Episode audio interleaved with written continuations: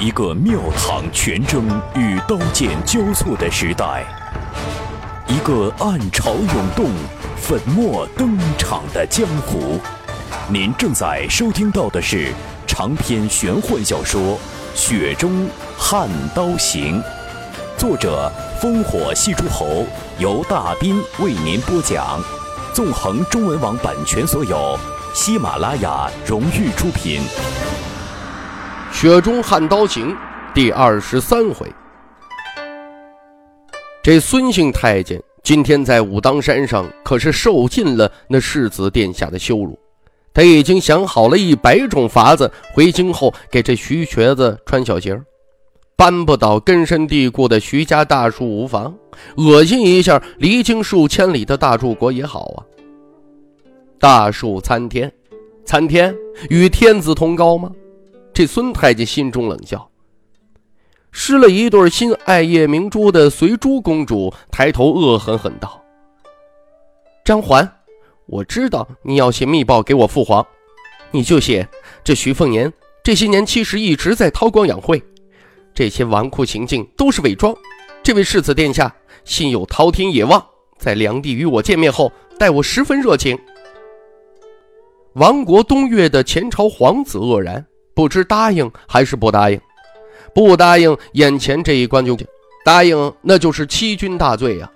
东岳皇族本就凋零殆尽，剩不下几人了。这孙雕四解了燃眉之急，如女子般尖声尖气道：“公主殿下，国家大事儿戏不得，咱们据实回报即可。陛下还不会给殿下出气不成吗？”若陛下误以为徐凤年真是野心勃勃，岂不是更要坚定与徐瘸子做亲家？到时候，公主殿下，他认真思量之后，皱眉道：“到时候，本宫可就丢人丢大了。跟这种草包过日子，岂不是要被天下人耻笑？”孙太监和配割挡双刀的张环默契对视一眼。都看出对方松了口气，原本不对眼不对路的两人，一趟武当行倒是有些惺惺相惜了。随珠公主一瘸一拐下山，轻轻问道：“徐条四，你说这徐凤年如何呀？”笑道：“无良无德到了极点。”以往还以为京城那边风言风语略有夸张，到了梁地以后，哪一州哪一郡不是在骂呀？近日亲眼所见，更是如此。随珠公主心思复杂，她放低声音道：“张环，他耍刀还可以，都让你抽出双刀了。”东岳没落到泥污里边的旧皇族笑道：“真要杀他！”一把割挡锦刀，十招足矣。公主哦了一声，骂了一句“徐草包”，便没了下文。身后远远的吊着监视三人的一百凉州汉族。山上这掌教老道士带着师弟王小平离开，走前给徐凤年一瓶丹药，洪喜相则一抬蓝山去牵青牛，只留下徐凤年站在凌乱菜谱边缘，看着菜谱中的。发呆，江泥，世子殿下笑道：“他不陪我陪你就是了。”江泥蹲在地上，轻柔扶起一棵幼苗，默不作声。徐凤年跟着蹲下去想帮忙，却被江泥一手推开，一屁股跌坐在泥土中。他疑惑抬头。看到徐凤年，即便捂住嘴巴，五指间还是渗出血丝。他似乎不想让江宁看到这凄惨一幕，猛地起身离开菜圃。内伤不轻的徐凤年在瀑布内的小洞府吞下一颗芬芳扑鼻的丹药，缓慢调理气机。与那割挡刀客拼命，其实受伤不重，只是手上外伤，这对徐凤年来说并不棘手。这小半年练刀，哪天不是如此啊？只是那个不出意外是宫内大太监的家伙出手才最致命。若非王重楼挡下大半，徐凤年别说踉跄着走到这儿，爬他都未必能爬得回来。练刀后，徐凤年最重吐纳，无师自通将体内气血按规律循环了几个小昆仑，略有好转。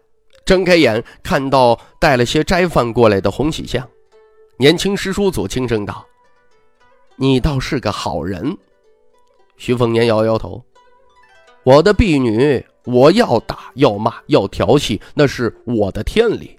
别人欺负算什么事儿啊？打他巴掌，那不就等于扇我的耳光吗？”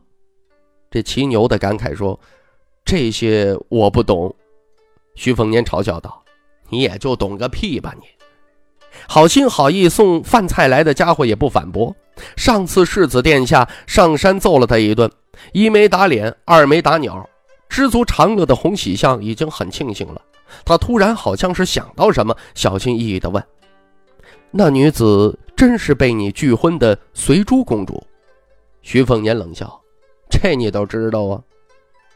最不像道门高人的年轻师叔祖傻笑，听小道士和香客们讲过一些山下的事情。徐凤年靠着墙壁，修长五指抚摸着秀东古朴刀鞘，岔开话题，语气平淡地说：“当年老皇帝要把一武乱禁的江湖掀翻，要满国武夫心悦诚服，匍匐在天子脚下，做听话的狗。”可几个大的称病，直言此事不妥的直，这直言是仗义还是仗利？几大武将一样不情不愿做这损德的恶人。到头来呀，是谁做那背负天下骂名的货色？是徐骁，死瘸子才把西蜀灭国，扛着徐字大旗就把矛头对准了天下武人，其中不乏有北凉士族，尤其是一些将校的家族渊源呢。那时候军心大乱，胜过任何一次。北凉大军不曾开战，便有两万名百战老卒请辞还家，更有无数出身江湖的猛将对徐骁心生怨恨，转投其他军伍。可徐骁可有抱怨过呀？洪喜相不奇怪，世子殿下称作自己的父亲为徐瘸子。听说一言不合，世子殿下还会拿扫帚追杀大柱国。年轻师叔祖本就不懂山下人山外的事情，这对最奇怪的父子他就更不懂了。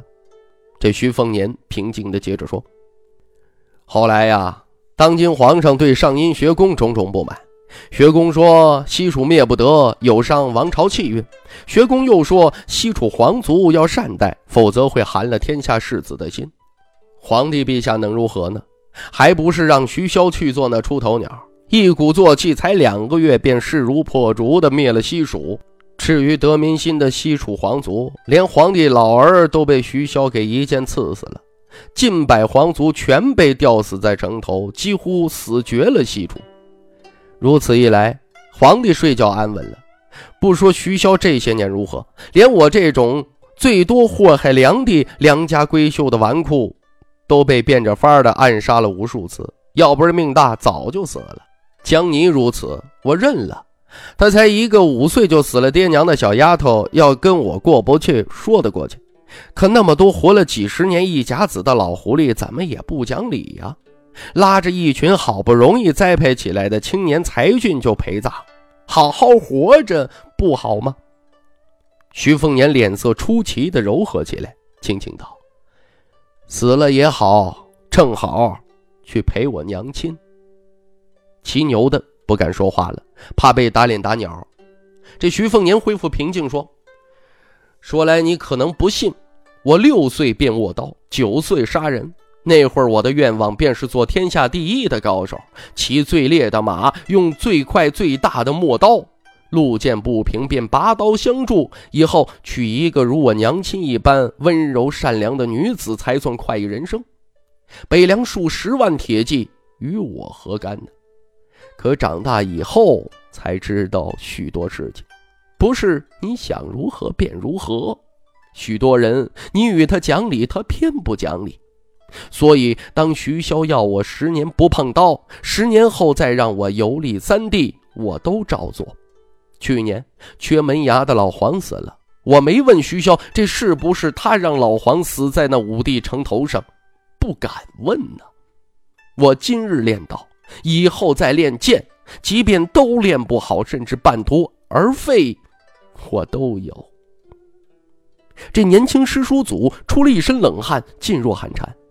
徐凤年头靠石壁，并没说出最后的想法，只是望向这石壁对面的那颗夜明珠，自嘲道：“你求我姐在江南那边过得好些，她若不开心呢，我就对你不客气。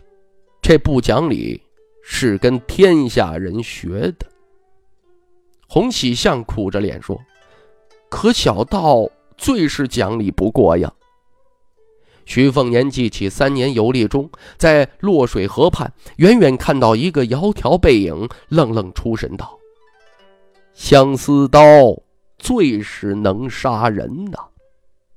洪喜相刚想拍马屁说：“世子殿下，这话说的大学问、大讲究。”却被徐凤年先知先觉道：“闭嘴！”您正在收听到的是《雪中悍刀行》。纵横中文网版权所有，喜马拉雅荣誉出品。徐凤年让骑牛的闭嘴，正想要让这家伙去茅屋内拿些纸张过来。山上经历需要写一封信给徐骁。金枝玉叶的随珠公主，若是孩子气使然，才驾临北凉武当，那无需过多上心，只不过是久仇添心恨。这徐凤年虱子多了不怕痒，反正这一生多半不会去那座巍峨气象的京城了。可若是某个人或者某一小撮人的怂恿，那就绝对不能掉以轻心。别看徐骁位极人臣，风光无限，指不定哪一天就黑云压城，风雨骤至。与人打交道最怕两种，一种是聪明绝顶的，一种是自以为是的笨蛋。而京城这两种人最多。徐凤年刚想使唤这位师叔祖，异象横生，偌大一条直泻而下的汹涌瀑布突然炸裂开来，水浪如脱缰野马扑面而来，徐凤年和洪喜相都变成落汤鸡。徐凤年坠得泼水，并不在意，紧盯着瀑布外白象池中央巨石上的景象。转瞬即逝的空档之中，依稀可见一位武当辈分与掌教一般高的剑痴王小平傲然而立，手中桃木剑神图直指洞内。这一剑霸气无比，给世子殿下一个下马威。闭口不语十几年的王小平果真没说话，飘然而去，来也潇洒，去也潇洒，一如徐凤年当年流亡游历。看到那些青年壮侠，大概都喜欢如此，鼻子朝天，傲气的一塌糊涂。过个江河，放着摆渡小舟不坐，都要水上漂一下。问题是你漂就漂，别弄得这水花四溅呢，让坐船的老百姓一身是水呀。要搁在梁地，再被世子殿下撞见，别说喝彩打赏。而且一定要把这群王八蛋拖出来打，在水里边浸泡几个月，看以后还敢不敢出来耍威风。莫名其妙的徐凤年瞪向被殃及池鱼的洪喜相，后者一脸无辜。小王师兄属牛，所以就这个倔脾气。以前他在这儿练过剑，估计是有些恼火。世子殿下大人有大量，别跟小王师兄一般见识。他练剑以后，说不定就是信剑神了。世子殿下再来个探囊取物的天下第一刀，那就是武当的一桩美谈呢。这徐凤年没好气的吩咐：“你去去去去，你上茅屋给我拿些纸墨来。”洪喜相屁颠屁颠的跑去搬东西。徐凤年打开食盒。刚端起碗，正准备拿筷子去夹一口笋干摘菜，却一口鲜血就喷在了碗中，红白混淆在一起。徐凤年长出一口气，武当丹药果然非比寻常啊！吐出淤血，这会儿气脉顺畅许多。徐凤年面无表情地咽下一碗米饭，细嚼慢咽，一碗吃完，却不是洪喜相拿来物品，而是从未踏足过。玄仙崖的江泥，他手中提着一方古砚和几页青檀宣纸，掌心大小的古砚。这古砚来历吓人，西楚有个不爱江山不爱美人，唯独爱笔墨的姜太牙，即姜泥的叔叔。这方古砚被他排名天下古砚榜眼，是火泥砚中的极品，质地出众，冬暖而不冻，夏凉而不枯。可积墨数年不腐，姜太牙贵为一国皇叔，却仍不舍得用；落到徐凤年手中，却是每隔一旬就要派上用场，偏还要在江泥一旁是素手研墨，因为江泥恨他入骨，的确是情理之中了。见到江泥，徐凤年依然让他研磨古砚。挑了一支最好的关东辽笔，耐心等待墨汁在太平公主牵手下变得均匀，泛出火泥特有的红晕，这才提笔书写。今日与随珠公主相遇后，事无巨细一一写就。徐凤年的小楷最为出彩。古人云：“学书先学楷，作字必先大字，大字以颜骨柳金为法。”中楷模欧阳，最后才敛为蝇头小楷学中王，这是古训。天下士子大多如此按部就班，可徐凤年在李义山教导之下，却反其道而行之，小楷学起，遵循小篆古隶的仪轨，写不好小楷就不准去碰其他，一经发现就要挨青葫芦酒壶的打。当代书法大家只有两禅寺的一个嗜酒如命的老和尚，一手字入得李义山的法眼，被称作此僧醉醺后笔下唯有金刚怒目，绝无菩萨低眉。因此世子殿下的字跟着少见媚意，俱是杀伐气焰。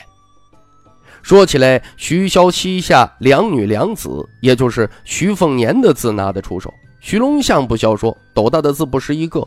徐直虎能算中庸，连精才绝艳的徐渭雄都可怜兮兮。诗文可谓冠绝当今，只有这字，实在是连徐骁都无法厚脸皮说一个好。徐渭雄往北凉回寄的家书寥寥无几，可能就是这个原因了。徐凤年吹干最后几滴墨汁，折好信纸，谁送信成了难题。不想将这封密信经由武当道人之手，可北凉王府的人身边这位西楚最后帝王血脉，且不说跟心腹嫡系差了天壤距离，那瘦弱的小身板也不适合送信的。难保没有丧心病狂的死士剑客，没完没了的在武当附近守株待兔。山脚的那些北凉士族都护送随珠公主一行三人离去，难不成要自己喊上几位武当高手一起走一趟？徐凤年哀叹一声：“得，还是祭出最后的杀手锏。”出去拿绣东砍了一小截青竹，将家信塞入，两指贴嘴，吹了声口哨，将那头青白鸾从武当山巅空中召唤下来，拿布料啊绑在爪子上。六年凤振翅而飞，顷刻不见踪影。这徐凤年来到了白象池边上，看着深潭波光粼粼，还有那块如龙角惊险出世的巨石，始终站在徐凤年身后的江泥应声道：“我要下山。”徐凤年皱眉道：“连菜谱都不打理了，任由那块小园子荒废。”江泥古板重复道：“我要下山。”徐凤年恼怒。事先说好了啊！你前脚下山，我后脚就把那园子给踩平喽。没料到江泥根本不为所动，随你。徐凤年彻底没辙了，心头一动，笑道：“你要下山便下山，脚在自己的身上，我总不能绑着你。不过下山之前呢，跟我去办一件事，作为回报，我把你手上拿着的这封火泥砚送给你，如何呀？”江泥二话不说，把手中的古砚丢入白象池。他不希望这方古砚被眼前的这家伙糟践。之所以对他格外上心，简直化作他的心魔。不仅是他象征着西楚昔日盛世荣华的遗物，还有一个被他隐藏很深的秘密。北凉王府，他敢于表露憎恨的只有两人，除了位居榜首的徐凤年，还有那位除了写字和相貌。便再无瑕疵的徐渭雄，当年在床上刺杀世子殿下无果，徐凤年只是扇了他一记耳光，放了两句狠话，徐渭雄却千里迢迢从上阴学宫赶回，把他投井。井水不及人高，淹不死人，却暗无天日。又被那世间最恶毒心肠的女人雪上加霜，盖上了石板，让他在井底待足了三天三夜。出警后，偶然得知徐渭雄书法糟糕，江泥便开始自学苦练，没笔没砚无妨，枝丫作笔，雨水、雪水，一切无根水都可当作墨水。五岁前提笔临摹，早已记忆模糊。练到后来，江泥只管发泄心中情绪，一笔可写数字，往往最后满地字迹诡异异常，与时下书法正道背道而驰。这徐凤年看了看天色，晚上我再喊你啊。这江泥也不问为什么，就去茅屋前蹲着看最后几眼菜谱。可见他嘴上硬气，心底还是有些恋恋不舍。